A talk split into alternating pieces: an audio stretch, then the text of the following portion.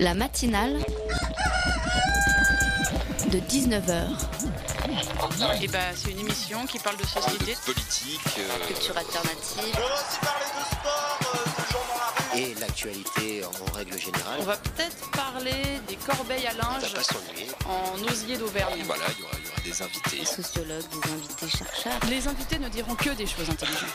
Ça va peut-être s'étriper un peu de temps en temps, mais La matinale de 19h, du lundi au jeudi jusqu'à 20h sur Radio Campus Paris. Chers auditeurs, chères auditrices, surtout, aujourd'hui je pourrais faire de bonnes petites blagues sur Gad Elmaleh et ses pubs d'une banque parfaite qui n'est apparemment pas le Crédit Lyonnais, mais bon, les réseaux sociaux s'en sont déjà chargés. Je vais donc vous parler d'un guide, d'un manifeste. Il a été publié le 6 février dernier. Donc quand je disais au début, chères auditrices surtout, c'est parce que ce guide s'adresse aux femmes. Son titre, Femmes de l'État islamique, manifeste et études de cas. On pourrait s'attendre à des témoignages accablants de femmes victimes, mais non, c'est un guide à destination des futures épouses des djihadistes. Son petit plus, avoir été publié par Al-Kansa. Alors, je vois vos têtes d'ici, mais de qui elle parle? Al-Kansa, c'est un groupe de femmes qui défend corps et âme l'idéologie prônée par Daesh. On peut retrouver ces ferventes défenseuses des droits des femmes dans les rues de Raqqa, en Syrie. Vous y apprendrez qu'il est parfaitement normal d'être marié à l'âge de 9 ans et d'être coupé du monde. Enfin non. Un monde merveilleux fait de nombreuses tâches ménagères où la femme retrouve la place qu'elle doit occuper, soit la grandeur de sa cuisine. Avec un peu de chance, certaines ont une cuisine américaine. Et les études, c'est mal, mais la charia, c'est vraiment top. Le manifeste n'a pas encore été revendiqué ni démenti, mais il paraît tout de même que ce document n'aurait jamais dû paraître. La raison risque d'effrayer les jeunes occidentales qui voudraient se joindre à l'État islamique. Mais si ça ne vous décourage pas, ne changez pas d'avis en arrivant sur place. L'EI aurait tué près de 150 femmes en décembre dernier parce qu'elles avaient refusé d'épouser leur bourreau. Bourreaux qui se réjouiront sûrement d'avoir un document écrit pour faire pression sur leurs femmes, à défaut d'avoir bien compris le Coran. Machisme des uns et des autres, si vous voulez de cette vie, inutile de partir aussi loin. En France, les femmes continuent d'avoir des doubles journées. Selon les chiffres que l'on retrouve dans l'Atlas mondial des femmes, les femmes effectuent plus de 20 heures de travail domestique par semaine, contre à peine 9 pour les hommes. Et bonus, si vous n'avez pas besoin de prendre les armes, si vos hommes manquent à l'appel. Il est 19h03 et on vous souhaite la bienvenue sur la matinale de 19h de Radio Campus Paris. La matinale de 19h, le magazine de Radio Campus Paris. Alors en seconde partie d'émission ce soir, nous recevrons Anna, Jarco et Guillaume, membres du groupe Marie-Madeleine. On parlera avec eux de la sortie de leur opus Useless Highway en vinyle. Donc préparez vos oreilles, on va vous envoyer du lourd. Loïc, quant à lui, s'est rendu au salon du livre politique. Il nous racontera ça lors de sa chronique. En fin d'émission, Eddie de Yumi sera avec nous. Il partagera ses découvertes musique mais tout de suite, nous allons parler du procès du Carlton de Lille et plus particulièrement de la prostitution. Où en est la loi qui a été bloquée par le Sénat au début de l'été dernier? Quels sont ses enjeux? On reçoit pour en parler Hélène de Rugy, coordinatrice nationale de l'Amicale du Nid, et Claire Quidé, porte-parole du mouvement du Nid. Les deux associations ont le même combat, l'abolition du système prostitueur. Hélène de Rugy et Claire Quidé, bonsoir. Ah, en cœur Bel ensemble, hein ah là là, formidable. Donc alors le procès du Carlton à Lille, il a débuté donc lundi dernier, donc ça fait déjà une semaine qu'on entend les noms euh, de Dodo Lassemur, Dominique Trochkan, pardon. Euh, le président Le Maire qui préside le procès a déclaré que le tribunal n'était pas le gardien de l'ordre moral, mais celui du droit et sa bonne application. Donc sous-entendu, euh, ce procès est celui du proxénétisme et non forcément de la prostitution. Donc pourquoi est-ce que des associations qui se revendiquent, bah, un peu comme vous, abolitionnistes du système prostitueur, se sont portées euh, partie civile Est-ce qu'on peut parler de récupération euh, politique ou est-ce que c'est une occasion pour vous de relancer ce débat? Non, pas du tout. Je pense que ça n'a rien à voir avec ça. En fait, euh, nous nous sommes portés, alors là, il s'agit du mouvement d'Uni, partie civile dans ce procès, simplement parce que dans ce procès témoignent quatre femmes, quatre personnes qui ont été ou qui sont dans la prostitution. et qui sont des personnes accompagnées par notre antenne du Nord. Et donc, euh, tout naturellement, ça fait partie aussi de, l'accompagnement euh, que nous euh, faisons. Et voilà, du soutien que nous apportons à ces femmes, de d'être présentes avec elles ben, lors de cette épreuve, parce qu'il faut quand même bien mesurer, je pense que ça représente pour ces femmes que d'être au milieu de cette tourmente médiatique. Euh, à elles qui auraient préféré le huis clos parce que parfois leur famille ne savait pas euh, qu'elles avaient eu ces activités.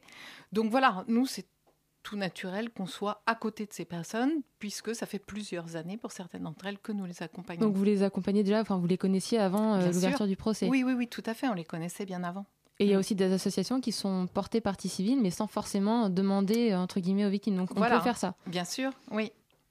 Donc euh, Hélène Dorigi, le, communiqué de presse de l'Amicale du Nid dénonce un manque d'intérêt de la question euh, prostitutionnelle. Donc je cite, Euh, si la prostitution est de plus en plus visible, la question sociale qu'est la prostitution, elle, est rendue invisible. Pour quelle raison? Alors justement sur le fait que c'est rendu invisible, votre présentation qui était très bien faite, met l'accent sur ce que retiennent les médias. Euh, C'est-à-dire, euh, qu'est-ce qu'on retient de Dola Semur et DSK Or, euh, les quatre personnes qui témoignent sont des personnages très importants de, l'affaire. Et donc, dans tout le système que nous appelons prostitueur, on ne voit, on ne voit que quelques acteurs. Selon les projecteurs, d'habitude, on voit comme seule explication du système prostitueur, on voit les personnes prostituées. Or, pour que ces personnes-là euh, soient dans cette situation-là, il faut bien qu'il y ait des acheteurs et des proxénètes.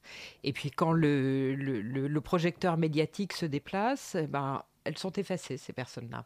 Et donc, c'est pour ça que pour nous, il est important de faire ressortir le parcours. Et il y a des témoignages qui sont très, très, euh, très, très, très vrais. Enfin, Celui de, Jade, not- notamment, voilà, tout à fait, qui est très poignant.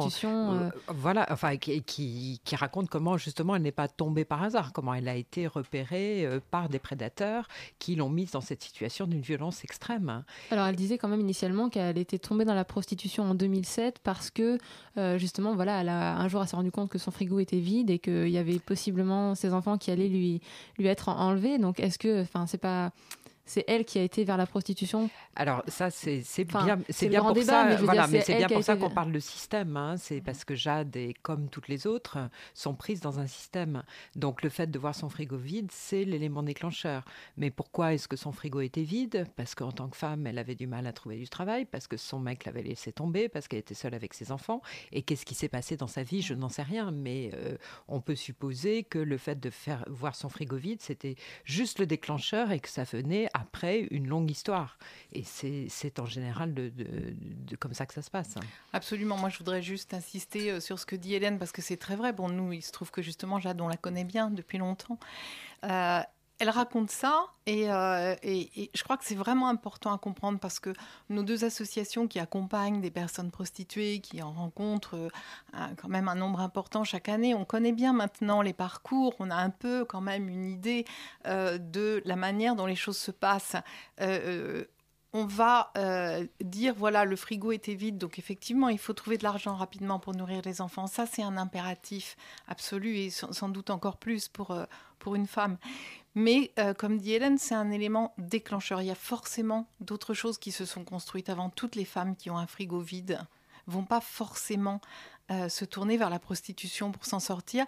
Qu'est-ce qui fait que certaines vont basculer et d'autres pas? Qu'est-ce, Comment ça s'est construit avant? Quelles sont toutes les vulnérabilités, les fragilités, les violences qui ont été vécues antérieurement? Je crois qu'il faut comprendre tout ça. Il y a, des, il y a vraiment un parcours, il y a des, des événements biographiques qui sont arrivés dans la vie des personnes qui peuvent créer un, un terrain un petit peu favorable, si je puis dire, avec des guillemets. Et puis un jour, il y a un basculement qui se fait parce qu'il y a un élément déclencheur. Et là, en l'occurrence, ça, ça Et pouvait puis, être... il y a, euh, voilà, et mm. puis il y a un basculement et surtout il y a quelqu'un qui est prêt à, qui est prêt à l'acheter. Mm. Hein, c'est c'est ça qu'il faut pas oublier parce que euh, on n'est pas dans un dans un monde de bisounours. hein, et elle n'a pas décidé euh, je vais aller me vendre, mais elle a trouvé quelqu'un qui était prêt à acheter. Et c'est ça qui est important. Puis elle a trouvé un proxénète hein, qui était prêt à l'exploiter. Donc, mais par contre, bah, là, du comment on va euh, revenir sur cette loi, justement, le fait que le Sénat l'a bloqué donc au début de l'été dernier, notamment euh, par rapport à l'article 16 qui a été supprimé, qui était sur la pénalisation des clients. C'est une décision que vous contestez? Alors, d'abord, quand on parle de cette loi, je pense qu'il faut bien préciser que cette loi a une partie importante qui est la pénalisation du client, mais qu'elle a aussi Ah oui, il n'y a d'autres pas que parties. ça, bien évidemment. Voilà, mais euh, c'est important de le préciser Oui, d'abord. oui, Ensuite, euh, elle, elle est bloquée sous prétexte qu'il n'y a pas de créneau euh, pour, euh, pour la discuter. Prétexte, on le suppose, hein, parce que c'est sans doute une loi qui gêne. C'est la hein. raison qu'on vous a donnée? Oui. Et on ne peut pas l'inscrire euh, à, voilà, à l'agenda du Sénat parce qu'il n'y a pas de créneau. Donc c'est repoussé, repoussé, repoussé. Pourtant, je crois qu'il y a dans certains pays d'Europe, notamment en Suède, en 1999, il y a une loi pénalisant les clients qui a été votée. Et apparemment, elle porte ses fruits. En fait, ça, ça se définit comment? Alors, euh, ce- nous, nous avons fait un voyage d'études en Suède et les, les partenaires suédois nous ont dit que ça faisait vraiment un changement de regard social, c'est-à-dire que euh, au cours des générations, les, les jeunes Suédois euh, se disent que euh, ça n'est pas normal d'acheter euh, l'usage d'un corps. Et ça, c'est vraiment euh, quelque chose d'important. Alors, ce n'est pas un coup de baguette magique, hein, on n'a jamais prétendu, mais ça change les mentalités et euh, c'est c'est un, quelque chose qui est très important dans l'égalité entre les femmes et les hommes. Alors, le- la Suède n'est pas le seul, hein, euh, et en particulier tout récemment, voilà, et l'Irlande Irlande, et la ouais. Lituanie. Alors, parce que vous, vous êtes plutôt dans une, dans une politique, on va dire, euh, d'abolition euh, sur, le, sur le terme euh, de, de la prostitution, non? Ah, pas plutôt, carrément.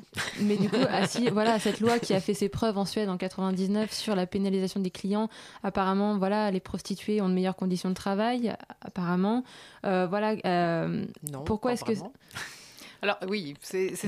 Il voilà, faut voir que la loi qui a été votée en Suède, c'est un petit peu aussi euh, la, la loi que nous, nous souhaiterions euh, voir euh, adoptée en France. C'est-à-dire c'est vraiment une loi globale. Donc il y a des mesures de protection pour les personnes prostituées. Il y a surtout, et là c'est vraiment ce volet-là est important sur la proposition de loi en France, il y a surtout euh, la dépénalisation des personnes prostituées. Aujourd'hui, les personnes prostituées en France sont encore, euh, tombent sous le coup de la loi pour racolage. Donc nous, c'est vraiment quelque chose que nous demandons depuis longtemps aussi, que la, la charge pénale soit inversée, c'est-à-dire qu'elle ne pèse plus sur les personnes prostituées qui aujourd'hui sont les délinquantes, sont les coupables, mais qu'elle pèse plutôt sur les acheteurs qui sont ceux qui, par l'argent qu'ils dépensent, contribuent à enrichir les réseaux qui exploitent, il faut aussi le rappeler, un nombre très important de jeunes filles, de jeunes femmes, de femmes qui viennent euh, de l'étranger, qui sont amenées par le biais de la traite, etc. Donc vraiment aller à la, à la racine et taper au portefeuille euh, pour arrêter d'enrichir les réseaux et les proxénètes, je pense que c'est vraiment quelque chose qui marche. Mais c'est une loi globale, et en Suède c'était le cas, qui permet aussi des programmes de sortie de la prostitution pour les personnes qui le souhaitent. Et pour celles qui euh, restent dans la prostitution, eh bien, ce ne sont plus elles qui sont pénalisées, mais euh, éventuellement les, clients qui payent pour que ce système perdure. Donc c'est ça qui est vraiment intéressant dans cette loi. Ensuite, sur le terme abolitionnisme, je vous rappellerai que quand même la France est abolitionniste depuis 1960. Voilà, depuis un bout de temps. hein. Oui, non, mais je l'emploie parce que c'est un mot qu'on retrouve aussi sur vos deux sites web. Du Tout coup, c'est vrai fait. que c'est un mot que je me permets d'utiliser parce que Bien vous l'utilisez vous-même. Tout à fait. Euh, quand on parle du, du délit de racolage, donc c'est euh, donc la loi euh, qui, est, qui est bloquée actuellement prévoit la suppression de, de ce délit-là. Alors il y a beaucoup d'hommes politiques qui font euh, pas, de- polémique sur le sujet, mais quand même ils disent que la loi donc 2003, dite la loi Sarkozy, permet quand même au fil euh, des arrestations de prostituées de pouvoir démanteler certains réseaux. Donc est-ce que ça, a vraiment euh, plus de côté négatif euh, ce délit de racolage ou positif? Alors, primo, euh, le, délit de racolage en 2003, il était conçu pour mettre en contact euh, la police avec les personnes prostituées pour qu'elles puissent dénoncer leur réseau. Maintenant, le contact qui est pris par euh, une arrestation pour racolage, bah, c'est pas le meilleur lien de confiance. hein. Quand vous êtes arrêté, euh, c'est pas, vous n'avez pas confiance dans la police qui vous arrête. Vous avez fait Donc- état aussi, je crois, de certaines violences policières. euh, Mais même sans parler de violence, parce qu'il ne faut pas généraliser, Non, bien sûr. le fait d'être, euh, d'avoir une pénalité, enfin d'être, d'être arrêté, d'être ramassé sur la voie publique, c'est pas ça qui va faire un lien de confiance. Ensuite, ne- les, les Suédois nous disent bien que la pénalisation du client, mais chez eux c'est pas une contravention, c'est un délit, permet euh, de remonter les réseaux. C'est-à-dire quand ils arrêtent un client, euh, ils euh, saisissent son téléphone portable, ils ont des indices qui leur permettent de, de remonter les réseaux. Donc la police ne sera pas démunie. Et pour les clients lambda, comme ça, il y a forcément des traces pour remonter dans les réseaux? Pas forcément, mais ça leur, donne, ça leur donne des éléments. hein. Et, et ils ne sont pas démunis par rapport à la poursuite des réseaux. Les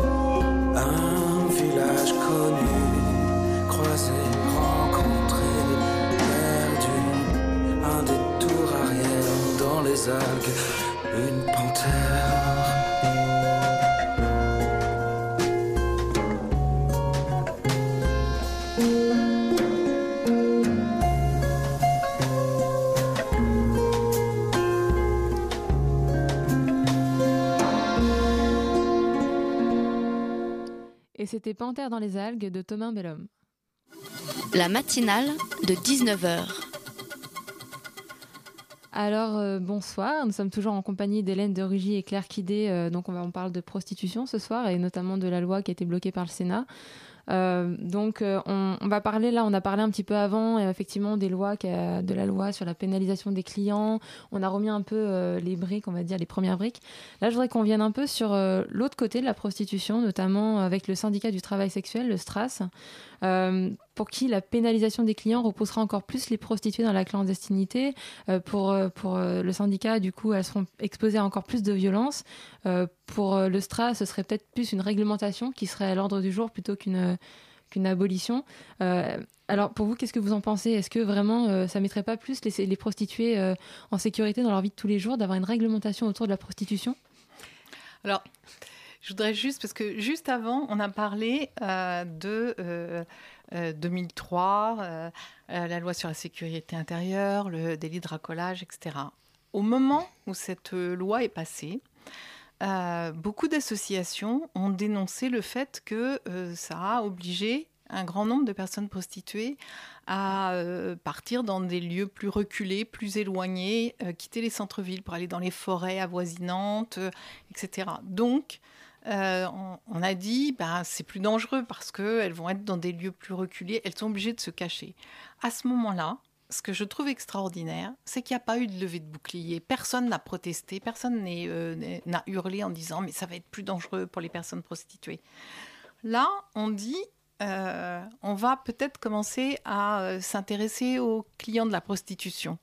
Et là, tout d'un coup, c'est extraordinaire comme parce qu'on touche aux acheteurs, on se soucie de la sécurité des personnes prostituées. Moi, je trouve ça magnifique. En 2003, on s'en souciait moi, pas je trouve du qu'on s'en souciait quand même un petit peu avant. Enfin, Ah, il y a en quand de- même... hormis les associations, alors les associations comme le Stras et les associations comme les nôtres. Oui, euh, les associations, voilà. c'est sûr, au niveau des Mais- politiques, mais ça au a été niveau- autre chose. Voilà, alors que le discours politique, et y compris de certaines personnalités du monde euh, du spectacle, euh, etc., personne n'est venu euh, hurler en disant mais ça va être euh, beaucoup plus dangereux, etc. Donc déjà, je trouve qu'il y a une hypocrisie incroyable de dire ça.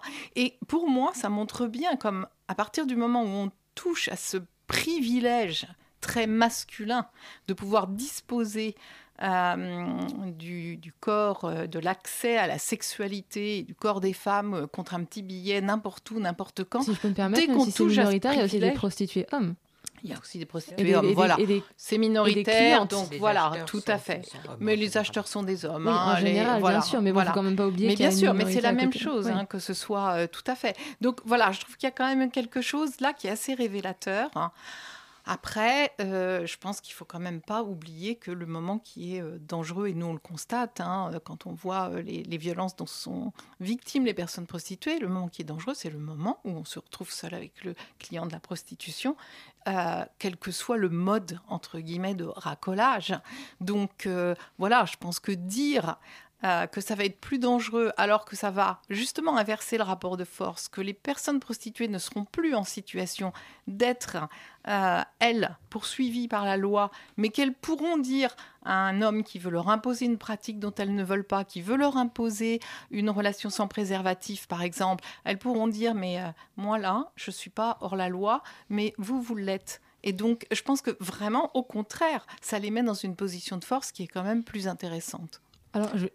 peut-être vous réagir Oui, je voudrais aussi euh, renforcer la réponse de Claire en disant que actuellement, euh, les prostituées sont dans des situations extrêmement dangereuses. C'est-à-dire que toutes les violences, euh, toutes les violences qu'elles vivent euh, font qu'elles sont souvent agressées, elles sont raquettées, et tout ça sans parler de la violence de l'acte sexuel qui est imposé par l'argent. Donc la situation violente, elle existe. Et c'est pour ça que j'insistais sur l'équilibre de cette loi, parce que cette loi, oui, d'un côté, elle pénalise le client, mais de l'autre côté, elle doit donner plus de moyens pour l'accompagnement des personnes et surtout leur insertion. Est-ce que ça commence pas justement par, euh, on va dire, une réécriture de certaines lois, notamment, je pense par exemple à la loi sur, le proxénétisme, la façon dont elle est écrite actuellement, ça fait par exemple d'un enfant de prostituée un proxénète. Parce que si je reprends...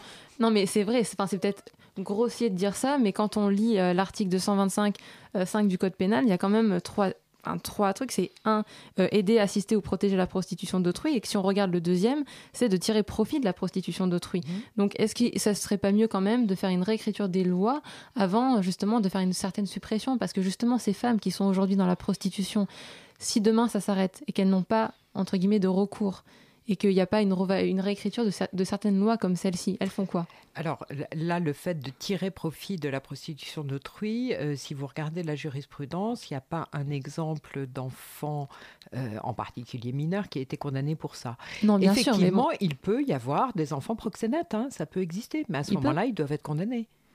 Alors un enfant, alors une femme, quand, on parle par exemple de Jade, euh, voilà, qui a nourri ses enfants euh, parce que justement elle se prostituait, donc voilà, elle était dans un réseau de, proxénétisme, mais du coup ses enfants. Oui, ben justement, là ils ne sont pas condamnés parce que ce ne sont pas ses enfants qui l'ont poussé directement. Euh, et, là, encore une fois, regardez la jurisprudence, vous ne verrez pas une condamnation d'enfant dans ce cas-là il existe des cas euh, extrêmement rares où des enfants majeurs, euh, effectivement, jouent un rôle de proxénète. Mais à ce moment-là, la loi s'applique, hein, c'est normal. Alors, en tout cas, mais vous avez raison, il faut que la loi soit équilibrée. Et c'est pour ça, ce qui est important, c'est que la proposition de loi euh, qui a été votée à l'Assemblée nationale fin 2013 et qui attend toujours de passer devant le Sénat, prévoit des parcours de sortie de la prostitution pour les personnes qui le souhaitent. Bien évidemment que si on, euh, on décide finalement de faire peser quand même euh, la responsabilité sur les acheteurs, euh, eh bien, il faut aussi, à côté de cela, la sortir de mesures concrètes d'alternatives pour les personnes qui aujourd'hui sont dans la prostitution. On ne va pas les abandonner à leur sort. C'est pas du tout euh, l'idée et l'objet de cette loi. Non, bien sûr. Après, pour reprendre un peu, euh, là, on va parler d'autre chose qui est peut-être un sujet euh, plus sensible pour des personnes qui pensent que voilà toute prostituée est victime, que prostituée homme, prostituée femme. Qu'est-ce que vous faites de, ces femmes et de ces hommes qui décident d'être prostituées? Parce qu'il y en a, notamment au sein du Stras, il y a des personnes qui c'est voilà c'est un mode de vie qu'ils décident et qu'ils choisissent. Vous faites quoi si demain pour ces personnes-là, si la si la prostitution est abolie demain? Bah, je pense que si, enfin, des personnes euh, qui aujourd'hui, par exemple en Suède, euh, puisqu'on parlait de la Suède, il y a des il y a encore des personnes prostituées. Voilà. Donc, euh, si une personne veut continuer à être prostituée, elle continuera à l'être. Ça, c'est une chose. Maintenant, nous, évidemment, on essaie d'engager la société vers une société sans prostitution parce que pour nous, c'est euh, encore un symbole très fort euh, d'une société très patriarcale, etc. Donc, comme je disais tout à l'heure, avec la mise à disposition du corps des femmes pour la sexualité des hommes majoritairement. Il y a des femmes qui mettent leur corps à disposition. Enfin, je parle pas seulement de la prostitution, mais aussi dans la pornographie, par exemple. Euh, oui, mais je, enfin, je voudrais rester sur cette, euh, cette question de et les personnes qui disent qu'elles le font volontairement. Moi, j'entends ça et je respecte. Qu'est-ce que je vais dire? Je vais pas leur dire mais n'importe quoi. Euh, vous dites ça, mais c'est pas vrai. Pas du tout. Moi, je peux tout à fait l'entendre. Simplement, ce que je constate, c'est que pour une petite minorité de personnes qui le disent, nous, nous rencontrons une énorme majorité de personnes qui sont victimes de réseaux, qui sont victimes d'une violence absolue. qui sont complètement détruites par la prostitution. Et à partir de ce moment-là, euh, je pense que le rôle de l'État, c'est bien de protéger euh, le plus grand nombre et les plus vulnérables. Je vais juste vous donner un exemple. Si moi j'étais prête à donner un de mes organes et que quelqu'un me dise mais moi je veux bientôt l'acheter, mais pourquoi je ne le vendrais pas? Je suis prête à le donner. Je pourrais aussi le vendre. Or l'État interdit qu'on m'achète un organe. C'est interdit en France. Pourquoi Si moi, j'ai toutes euh, voilà, euh, mes facultés, je réfléchis, je fais un choix éclairé, je veux bien vendre un de mes organes. Pourquoi? Parce qu'on voit très bien derrière toute l'exploitation qui pourrait en découler si on l'autorisait, c'est-à-dire que pour une personne comme moi, il y en a des milliers et peut-être des centaines de milliers et de plus en plus qui seraient contraintes contraintes à vendre un de leurs organes pour survivre. Et donc c'est au nom de la protection des plus vulnérables que moi, du coup, ma liberté, eh ben, elle est un petit peu bridée. Et c'est ça, vivre en société. Eh ben, pour, pour, pour la prostitution, pour moi, c'est la même chose. Donc si quelques personnes disent effectivement que euh, elles, c'est ce qu'elles souhaitent faire et que personne ne les oblige et qu'elles le vivent très bien, je peux l'entendre, mais je pense que ça n'est pas une norme qu'on peut euh, mettre dans la société et que par ailleurs, en termes de égalité euh, femmes-hommes, c'est pas un signe non plus qui est très favorable. Donc il y a quand même un point sur lequel toutes les associations sont, d'accord, c'est quand même le fait qu'il voilà, il faut lutter contre euh, le trafic d'êtres humains. Ça c'est quelque chose qui revient, euh, peu importe qu'on soit pour ou contre ou qu'on ait envie d'abolir certaines lois ou pas. est-ce que vous pensez vraiment que voilà cette loi, déjà, bon, quand elle va être discutée au Sénat, est-ce qu'elle va vraiment arriver à endiguer ces réseaux de proxénétisme alors, ce qu'on ne dit pas assez quand on parle de prostitution, c'est que c'est un marché et c'est que c'est de l'argent. Donc euh, cette loi, euh, elle vise à tarir le marché. Et ça, ce sont aussi euh, les consignes au niveau européen. La seule façon de lutter contre cette abomination qu'elle la traite, c'est de tarir le marché et donc d'agir sur la demande de la prostitution. Alors ça, sera pas tout de suite. Voilà, ça sera pas tout de suite, mais en matière de traite, les pays européens et même au-delà de l'Union européenne dans le Conseil de l'Europe ont une politique commune. Donc effectivement, c'est le but vers lequel nous allons. D'accord, mais ce sera malheureusement le mot de la fin. On a déjà écoulé tout le temps. Donc Hélène de Rugy et Claire Quinet, merci beaucoup d'avoir accepté notre invitation. Et euh, on vous dit à bientôt.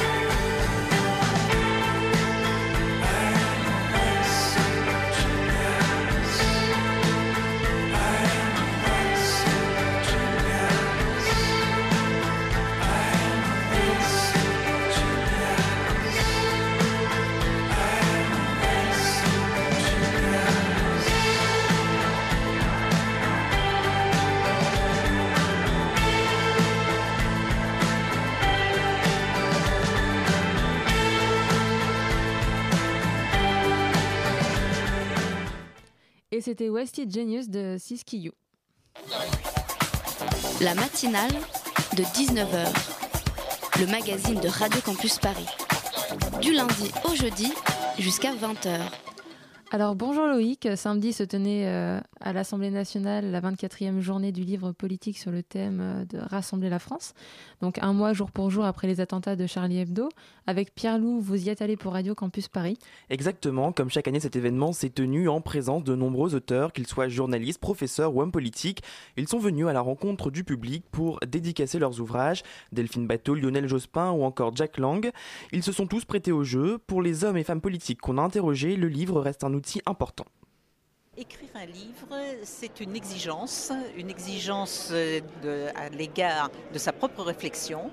Euh, mettre des mots, ça oblige à être très précis, on ne peut pas être dans l'approximation et je pense que dans cette période euh, où dans les médias on a un peu tendance à utiliser les mots les uns pour les autres, à justement rester dans, le flou, un livre c'est l'exigence inverse. C'est une très bonne psychanalyse. c'est une très bonne psychanalyse d'écrire.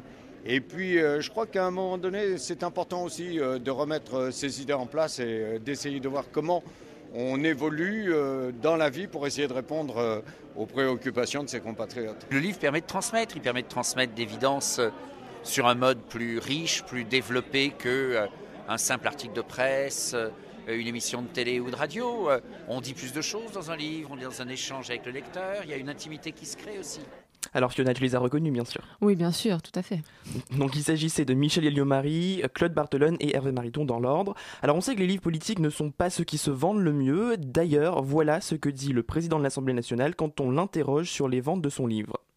À tout prendre, je préfère qu'il ait été moins vendu que celui de Madame Trier-Veller parce que j'ai voulu que ce soit euh, un vrai bouquin politique. Alors autre chose qu'il ne faut pas dire aux politiques, c'est que les livres, c'est has-been à l'heure de Twitter. Voilà en tout cas ce qu'en a dit euh, l'ancienne ministre Michel Alliot-Marie, elle-même gazouilleuse.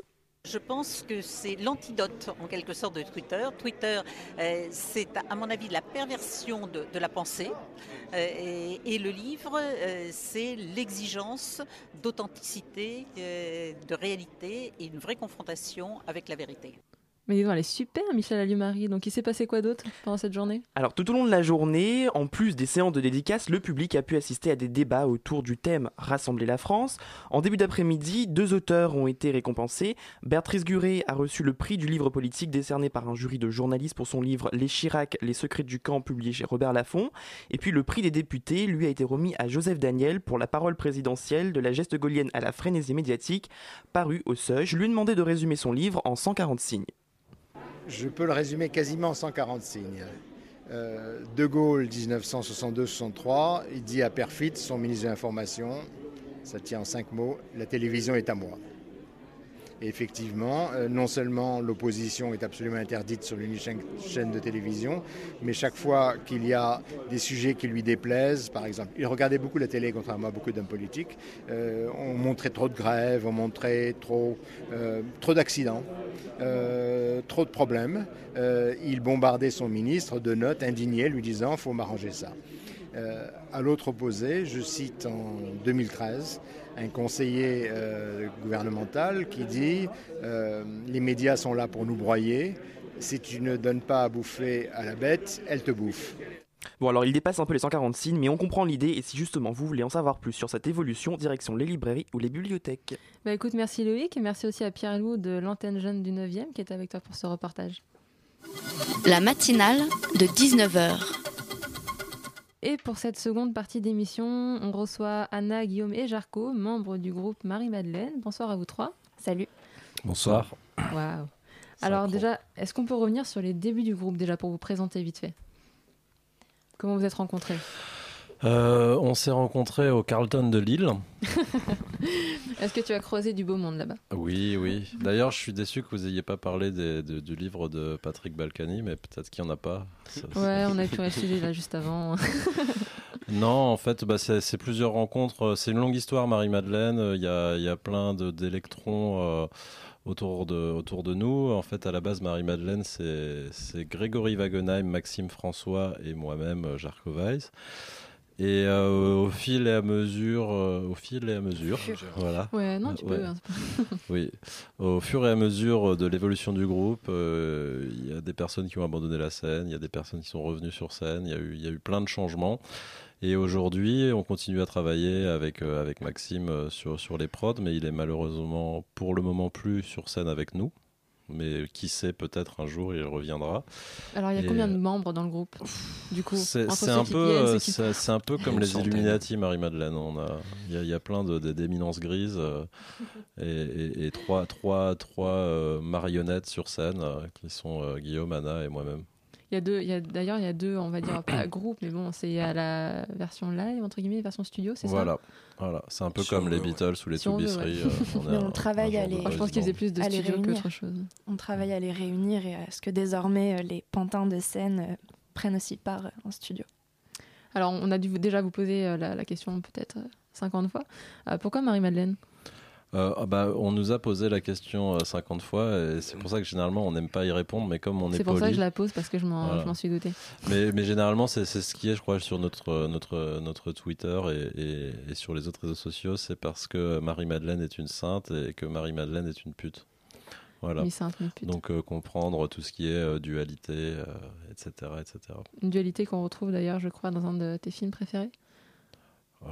Full alors- Metal Jacket, non Ah oui, oui, oui, Ouais. oui. Ah oui, c'est vrai, c'était dans le dossier Eh, de presse. tu vois Ouais. Ouais, euh, je oui, bosse un peu quand même, on Ouais, dirait ouais, pas, mais mais tu- du coup, tu, tu sais plus de trucs que moi parce que comme je prends beaucoup de drogue, je- j'ai ma mémoire euh, qui, Tu vois, moi j'ai évité d'en prendre avant le direct, je me suis dit quand même, euh, voilà quoi. Ouais, n'a mais c'est- c'est hésité. c'est- c'est toi, tu es journaliste, nous, on est des artistes, donc on a. oh, on il y en a beaucoup, non, non, je, je vais rien dire là-dessus. Puis c'est pas les mêmes drogues. non. Et du coup, comment vous arrivez à faire ressortir un peu cette dualité dans votre, musique, Anna par exemple? Euh, en tant que chanteuse, ça va vraiment dépendre des morceaux. Et c'est, euh, dans le, personnage que je vais que je vais devenir sur scène, oui, passer de d'une euh, quelqu'un de très gamin, d'une gamine très ouais, c'est immature à une femme beaucoup plus féminine et sensuelle. Et c'est justement euh, ces deux personnalités qui se confrontent. Et t'arrives qui à te faire font- confronter comme ça sur scène en fonction des morceaux en euh, fonction des morceaux, en fonction des moments, euh, ouais. C'est un gros jeu d'actrice en fait. Oh, ben ça vient avec, euh, avec la musique, en fait. Ça appelle, les paroles appellent à se comporter. Et en tant que chanteuse, comment t'es arrivée dans le groupe? Moi, j'ai rencontré, j'ai rencontré Arnaud, Jarco. Pardon. J'ai rencontré Jarco et bah, il a découvert que je faisais du synthé et que je chantais dans mon coin. Et ça lui a plu. Donc, il a voulu que je chante et que je fasse du synthé pour lui. Alors quand même, si vous êtes là ce soir, c'est quand même pour présenter euh, un EP qui va sortir euh, en vinyle, en maxi 33 tours, euh, chez Beef Wellington Records, si je ne me Voilà. trompe pas. Donc pourquoi une sortie vinyle?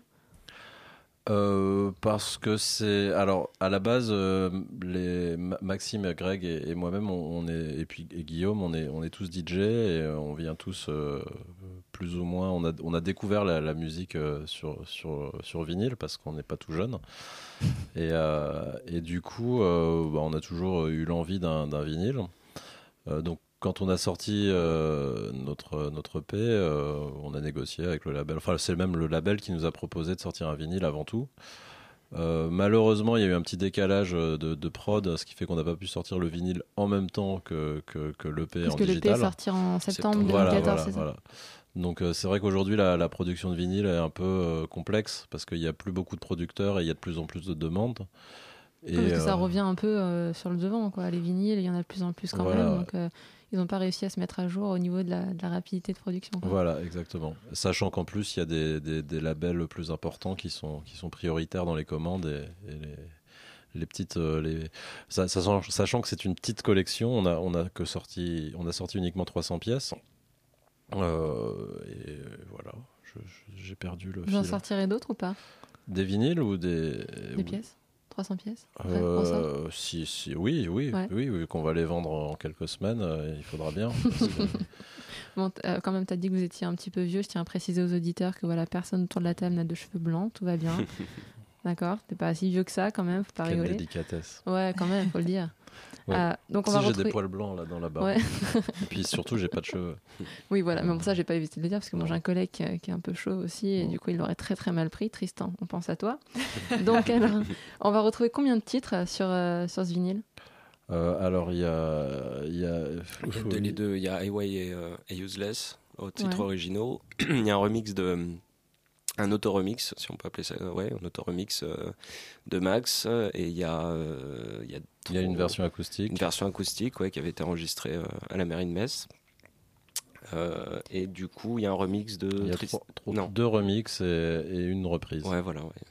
Alors juste pour la, la- la petite euh, anecdote, euh, parce que comme, la, la- comme vous aviez une première partie un peu axée euh, prostituée, il faut savoir que le morceau, euh, normalement on le dit pas trop, mais avant de s'appeler Useless, le nom non définitif du morceau c'était pute. Oui, c'est vrai que c'est une, une émission très spéciale ce soir. Donc, d'ailleurs, la pochette de l'album est quand même assez classe. Enfin, faut dire que voilà, il y a une pastèque avec une banane qui s'apprête à rentrer dans la pastèque. C'est qui qui a eu cette idée de, de pochette? C'est un graphiste qui s'appelle Jimbo. D'accord. euh, que vous pourrez retrouver sur les réseaux sociaux sous le nom de Jimbo Barbu, je crois. Ou Barbès. Barbès Non, ça c'est Jimbo son. Barbès, ouais. Jimbo Barbès, Barbu. enfin, C'est encore la drogue, ça. Oui, c'est les barbus de Barbès. Et, euh, et donc en fait, euh, c'est un, un pote et euh, on lui a proposé de, de- de bosser sur la pochette et, il déçus. a réussi à, à trouver l'essence même de, de Marie-Madeleine, qui, qui est euh, la nature. D'accord, bah écoutez, je vais proposer qu'on découvre euh, un morceau euh, de Marie-Madeleine tout de suite.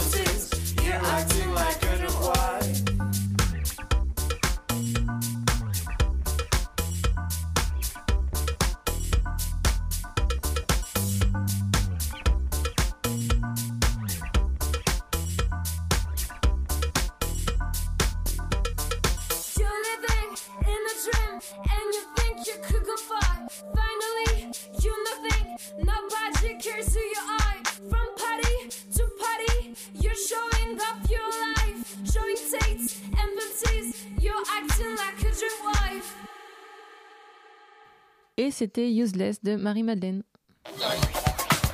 La matinale de 19h, le magazine de Radio Campus Paris. Du lundi au jeudi jusqu'à 20h. Alors vous êtes toujours sur la matinale de 19h de Radio Campus Paris et on est avec Guillaume, Jarco et Anna de, du groupe Marie-Madeleine qu'on vient juste d'entendre. Vous êtes toujours là, c'est bon, tout va bien, Yeah. personne s'est Oui. endormi. Les Toujours drogues, là. elles font toujours cool. effet, ça va? Parfait. Parfait, nickel, super. Donc alors, euh, on parlait d'évolution du groupe au début avec les gens qui, viennent, qui vont, qui viennent. Est-ce que vous essayez quand même de garder une certaine ligne au niveau musical Pour les gens qui vous écoutent, il y a une certaine évolution aussi euh, dans ce domaine-là Alors, euh, il y, a- il y a toujours euh, euh, R2003, donc Maxime et moi-même qui, qui tenons les rêves, les rênes et les rêves aussi. et, euh, Les et clips font rêver beaucoup de gens. hein. C'est Quand vrai on va sur les commentaires, ouais, ouais, ouais. Ça, ça fait beaucoup rêver en, en Russie en ce moment, il paraît même. C'est même assez drôle. Mais, euh, mais du coup, non, ouais, euh, c'est vrai. Non, non, si on a, on a, euh, on a une directrice, une direct, une ligne directrice artistique qui est euh, de faire ce qu'on veut et de, de jamais s'arrêter ni s'enfermer. donc, ce, qu'on avait déjà fait avec les trois premiers EP, donc qu'on avait fait avec Greg et Max, où, où à, à chaque EP, on essayait d'aller dans d'autres dimensions et, et euh, on a commencé avec un truc, euh, c'est de là aussi que venait le, côté dualité Marie-Madeleine, euh, parce qu'on sait ce qu'on appelait de la, disco wave, c'est-à-dire que donc on avait des, des instrus très très disco et moi ma grosse voix grave qui, avait un côté new wave. Donc, après sur le deuxième EP, on est parti peut-être plus dans dans un truc un peu plus un peu plus rock and roll, un peu plus noir et un truc plus pop sur le dernier EP. Euh, là sur euh, sur Useless, on, a un truc un peu funky et on a un truc aussi euh, en, donc en phase B Highway qui est qui est aussi de nouveau plus rock and roll. Euh, on a, ouais, on a, moi j'aime bien et on aime bien les artistes qui, qui explorent toujours. Enfin, moi je fais pas de la musique pour pour pour pour m'installer dans un confort. si, si, si, si je voulais du confort, je, je choperais un boulot. À la, à la RATP ou euh, mais euh, enfin sans sans je, je, je, je dénigre pas du tout euh, les, les boulots confortables mais mais moi j'aime bien le déséquilibre et je crois qu'on est un peu tous comme ça. Et, et du coup dès qu'on a dès qu'on a fait le tour d'un truc on a un peu envie d'aller ailleurs. Ouais, voilà, ça évolue, ça évolue bah, au gré des envies, quoi. Là, on a depuis qu'Anna est là, on a décidé de de faire des réarrangements, de rajouter de la guitare, ce qui n'avait pas, ce qu'il n'y avait pas du tout avant. euh, et, euh, et voilà, ça crée de nouveaux morceaux et ça évolue dans, ça évolue dans dans d'autres sens- dans d'autres directions, quoi. D'accord, je crois que vous serez au Balade Sonore, donc euh, dans le 9e arrondissement de Paris jeudi, donc pour le lancement du vinyle. voilà Anna, quant à toi, on peut aussi te retrouver dans l'émission euh, La Bouquinerie, un Oui. mardi sur deux, euh, sur Radio Campus Paris. Donc voilà, faut y être si vous voulez entendre Anna autrement que dans les chansons. Donc On peut malheureusement, faire la bouquinerie en chantant aussi, si vous ah, voulez. défi pour la, pour la prochaine émission. Donc ce sera malheureusement le mot de la fin. Donc euh, prenez euh, bien le rendez-vous jeudi 12 pour le lancement du vinyle de Marie-Madeleine au Balade Sonore. Donc c'est le au 1er avenue Truden dans le 9e arrondissement. Merci d'avoir été nos invités ce soir. C'était très agréable. merci de nous avoir reçus Euh, C'était des cours et on va recevoir euh, tout de suite pardon, Eddie de Yumi pour euh, un peu de musique. Alors de quoi tu vas nous parler ce soir?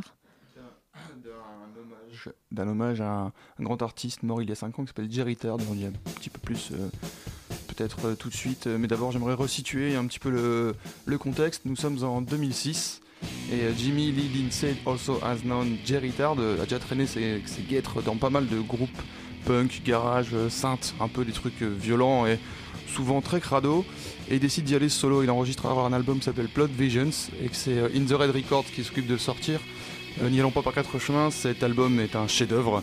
C'est rapide, ça tabasse et l'impact d'un Trident 1 C4 lancé par l'US Navy semble presque minime à côté de la, à côté de la déferlante de décibels propose le grand J. Alors il faut s'accrocher en écoutant cet album sous peine vraiment de tomber, de se faire éjecter de sa chaise. Il n'y a rien à jeter, c'est vraiment euh, chaque morceau, c'est une joie auditive, c'est puissant, c'est tubesque. Et tel un prophète, Jerry Tard va avec euh, cet album, donc en 2006, dépuceler, décaper les oreilles des jeunes punk rockers de la génération Y qui se donneront alors corps et âme au fuzz et euh, au synchro-saint garage rock. Il meurt en 2010, mais l'histoire, l'histoire elle, est déjà en route et on le voit aujourd'hui, donc 5 ans après, avec la sortie et le plus bel hommage, je trouve, qui soit par le label français Retard Record, le, le- donc de cette compile qui s'appelle Blood Visions by Retard Records and Friends. Le principe, donc, il est simple, ils ont réuni 15 groupes. 15 groupes, je dirais, des jeunes, dirais, jeunes groupes de cette euh, fameuse génération Y, pas que français, on a aussi des Grecs, euh, des Stuttgart, c'est en Autriche, c'est ça? Hmm? J'entends pas du tout ce que. Allemagne, pardon, oui. Je remercie le monsieur de Marie-Madeleine. Et du coup, euh, voilà, il y a plusieurs euh, groupes et chacun apporte sa touche à l'œuvre de Jerry Tard et s'approprie le morceau. On est loin d'un copier-coller, on découvre vraiment une autre facette de cet album.